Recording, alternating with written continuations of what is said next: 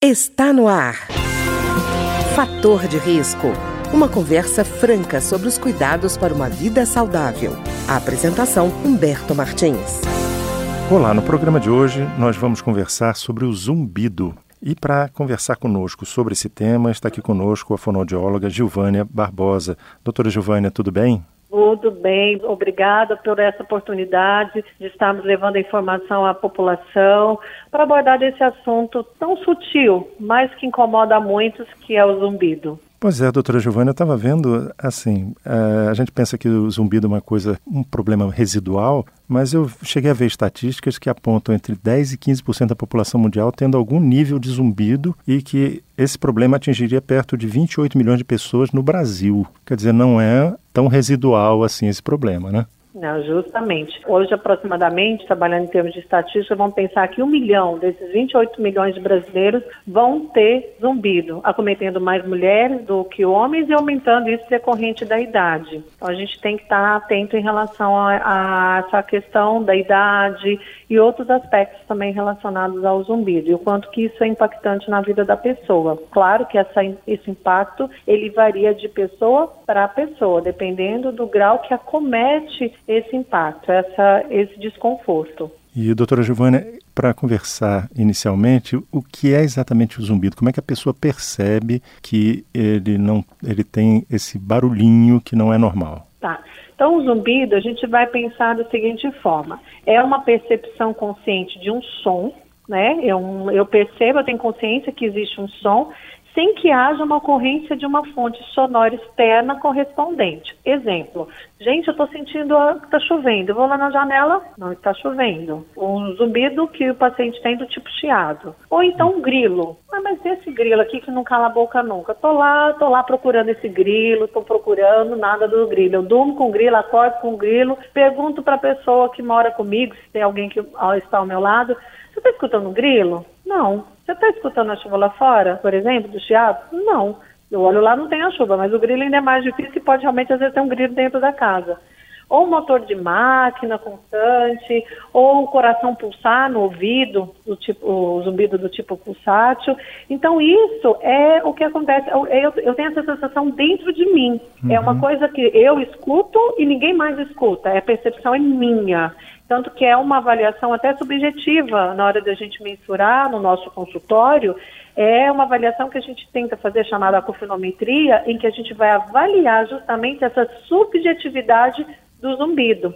Infelizmente, o zumbido acarreta muito o prejuízo da qualidade de vida dessas pessoas. Que imagina uma pessoa ouvir um barulho dentro de você, pode uhum. ser na cabeça, pode ser no ouvido, pode ser nos dois ouvidos, e aquilo ali estar o tempo todo, que é no caso do zumbido contínuo. Tem casos que esse zumbido pode sumir, voltar, voltar, apare... sumiu, voltou, voltou, apareceu, que é o zumbido intermitente.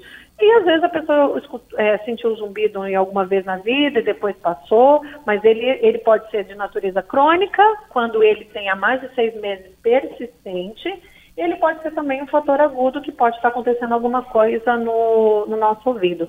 Eu vou continuar um pouquinho é, a uhum. relatar, que eu sempre falo o seguinte, Humberto, o nosso corpo ele fala, ele não fala português, ele não fala uhum. inglês e francês, não, ele fala, ele sinaliza, né, que algo não está funcionando de forma adequada. Porque o zumbido, ele não é uma doença. Uhum. A gente tem que colocar isso em, é bem claro que o zumbido não é doença. Se a gente fala assim, ah, eu tenho a doença do zumbido. Não, não, não, não. Zumbido não é doença. Zumbido é sintoma justamente uhum. provocado por essa linguagem corporal, nessa tentativa de perceber que alguma coisa não está funcionando bem ele é sinalizado por essa cachoeira, por esse grilo, ele está te avisando, olha, tem coisa que não está funcionando adequadamente e vamos investigar o que, que, está acontecendo? Certo. Quer dizer, ele não é uma doença, isso é que ficou importante no que foi falado, é que não é uma doença, é um sintoma, ele aponta para outros problemas, né? Justamente, ele está sinalizando algo que não está funcionando de forma adequada. E ele surge, esse zumbido, ele surge de repente ou ele vai aparecendo aos poucos, progressivo, ou é caso a caso? Como é que ele é? Isso é caso a caso, depende muito. Por exemplo, tem paciente que tem um zumbido que ele apareceu, depois ele sumiu, depois ele volta, ele é esporádico, né? E aí, de repente, ele começa a gravar. Aí, quando ele começa a ficar uma intensidade persistente, de repente uma percepção mais elevada, ele começa a dizer, não, tem alguma coisa aqui errada. E aí, o que, que geralmente pode estar acontecendo? A primeira sinalização de que o zumbido não está acontecendo o zumbido, a gente tem que pensar na audição, porque a maioria do zumbido está associada a uma perda auditiva, seja ela neurosensorial, seja ela condutiva ou mista, mas ela pode estar sendo sequela de alguma coisa. Uhum. E essa perda, se ela está começando, pode ser que o zumbido seja mais sutil. Ou então não, pode ser que o zumbido esteja extremamente elevado, associado a outros fatores de estresse, essa rotina deturbada de alteração de sono, e essa perda com, pequena, associada a outros fatores funcionais, emocionais, eh, pode aguçar mais a percepção desse zumbido entendeu? Mas ela pode acontecer de forma sutil, pode acontecer de forma abrupta. Abrupta como ele pode acontecer, por exemplo, num trauma acústico, uso de fogos de artifício. Uhum. Então, aquelas bombas, explosões, aqueles fogos, né, e tudo tem o quê? Um ruído de impacto. Uhum. E isso pode gerar um problema de zumbido abrupto, momentâneo. E pode ser desse abrupto se tornar persistente porque esse trauma acústico pode lesionar o sistema auditivo e esse paciente tem um problema por trauma acústico, por exemplo. É, doutora Giovanni, a gente está falando de ruído associado também a outras, outros sinais, né?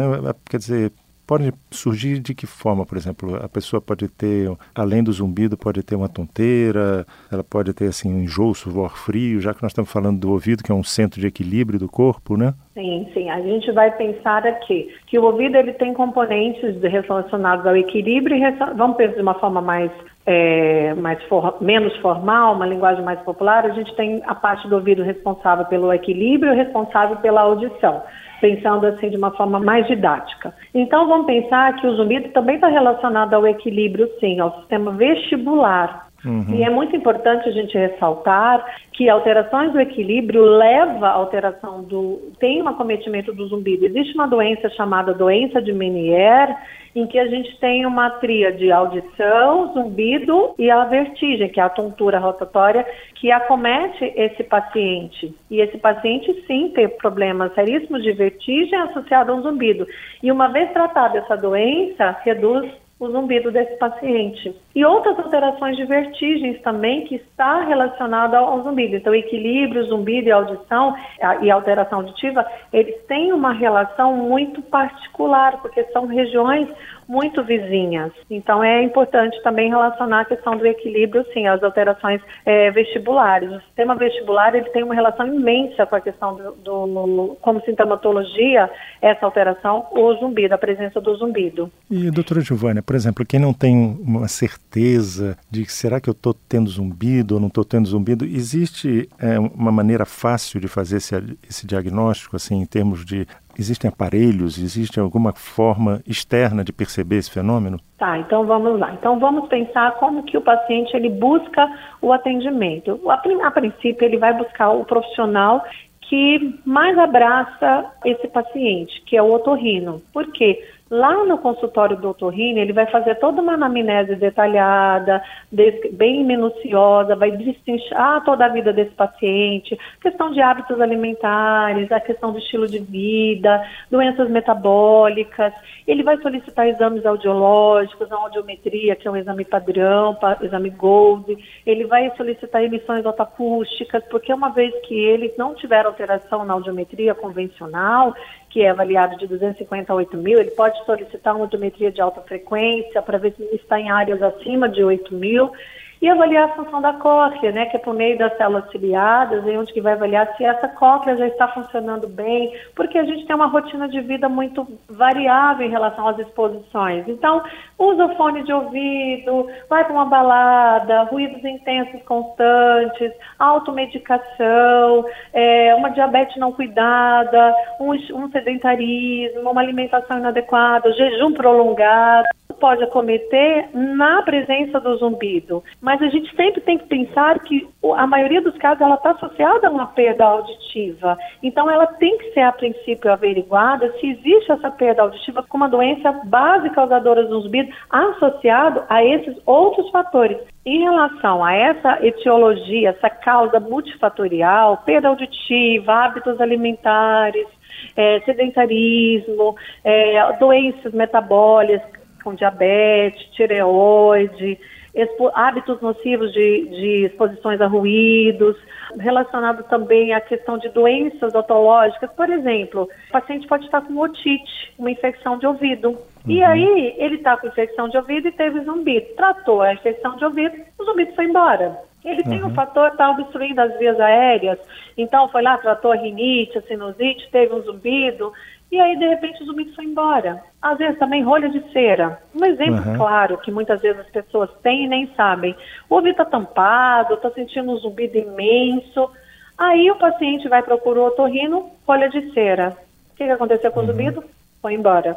Uhum. Então, o que fica é aquilo que está permanente. E o que, que, está permanente? A perda de audição, as compensações metabólicas que estão alteradas, a medicação que o paciente está usando de forma é, sem prescrição, ou às vezes uma medicação que foi usada prolongada por tratar uma infecção, uma, uma infecção em determinada parte do corpo, que ela teve que ser exposta a tipos de medicamentos mais mais fortes, que teve uma ototoxicidade. Então, vários fatores aí correlacionados. Certo. Muito comum uhum. o paciente ter um traumatismo craniano hum. e ter um problema de audição associado a zumbido, uma otosclerose, que é uma doença muito comum, em que o primeiro sintoma que aparece é o zumbido associado à perda auditiva e várias outras alterações. E, doutora Giovânia, tem uma, um objeto de uso constante é, atualmente por muita gente, que é o fone de ouvido, né? Esse fone de ouvido com uso prolongado, com altura elevada, ele pode levar ao zumbido? Claro, claro que sim.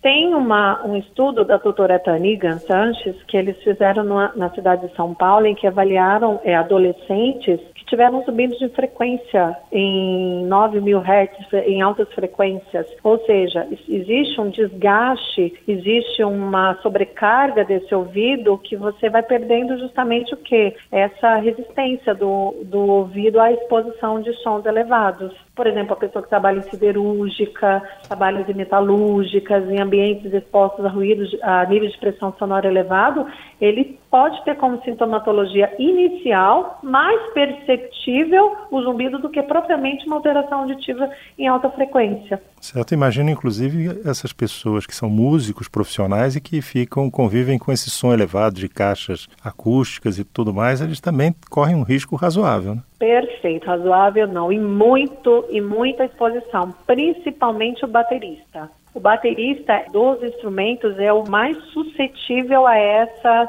a essa exposição. Por isso que eles têm que fazer o fone de inserção para ajustar justamente esse filtro, para não deixar com que esse ouvido fique extremamente exposto a essa exposição extrema ao, ao excesso de ruído. Tem vários músicos que têm, têm acompanhamento, que têm presença de zumbido, que tiveram no fundo do poço em relação a essa exposição ao ruído intenso, que é justamente a questão do instrumento, a profissão que ele exerce.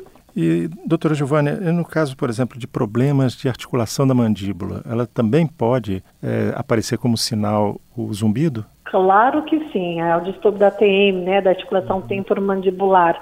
Ela tem, porque existe uma relação da musculatura que está inalterada e essa mastigação inadequada, essa musculatura é, é, alterada, ela leva a uma questão até da questão da modulação do zumbido devido à questão da contração muscular, que a gente chama de ponto gatilho muscular. Então, a presença do odontólogo, especialista em ATM, dor orofacial, é imprescindível no trabalho concomitante, a equipe multidisciplinar. Eu encaminho muito paciente para o odontólogo quando eu percebo que o paciente tem como um fator agravante, não é, é, é uma doen é uma alteração associada que a TM se torna um fator agravante do zumbido. Por isso que a odontologia e a fisioterapia trabalham muito nessa área de zumbido relacionada às alterações da ATM. Tá ótimo. Eu queria agradecer então a fonoaudióloga doutora Gilvânia Barbosa, que conversou conosco hoje sobre zumbido. Muito obrigado, doutora Gilvânia. Eu que agradeço, Humberto, pela oportunidade, pelo interesse pelo assunto, por a gente desmistificar esse assunto que é um incógnito, até mesmo para tantos profissionais da minha própria área, da, de outras áreas, que a gente precisa estar trabalhando conjunto, falar a mesma língua, para poder cuidar e zelar da vida desses pacientes saber encaminhar na hora certa, entender o problema do paciente e ver, ter uma visão muito global em relação ao que o paciente apresenta. Muito obrigado, Humberto, por tudo, pela essa oportunidade de sempre estar aí podendo ajudar a população em relação à melhora da qualidade de vida, que isso é o mais importante. Tá ok, muito obrigado, doutora Giovanni. Obrigada a você. O programa de hoje teve trabalhos técnicos de Ricardo Coelho. Se você tem alguma sugestão de tema ou comentário sobre o programa de hoje, basta enviar uma mensagem para o endereço eletrônico programa fator de risco, tudo junto, arroba gmail.com. Até o nosso próximo encontro. Fator de risco, um programa com dicas para melhorar a saúde. Uma produção da Rádio Câmara, transmitida por emissoras parceiras de todo o Brasil.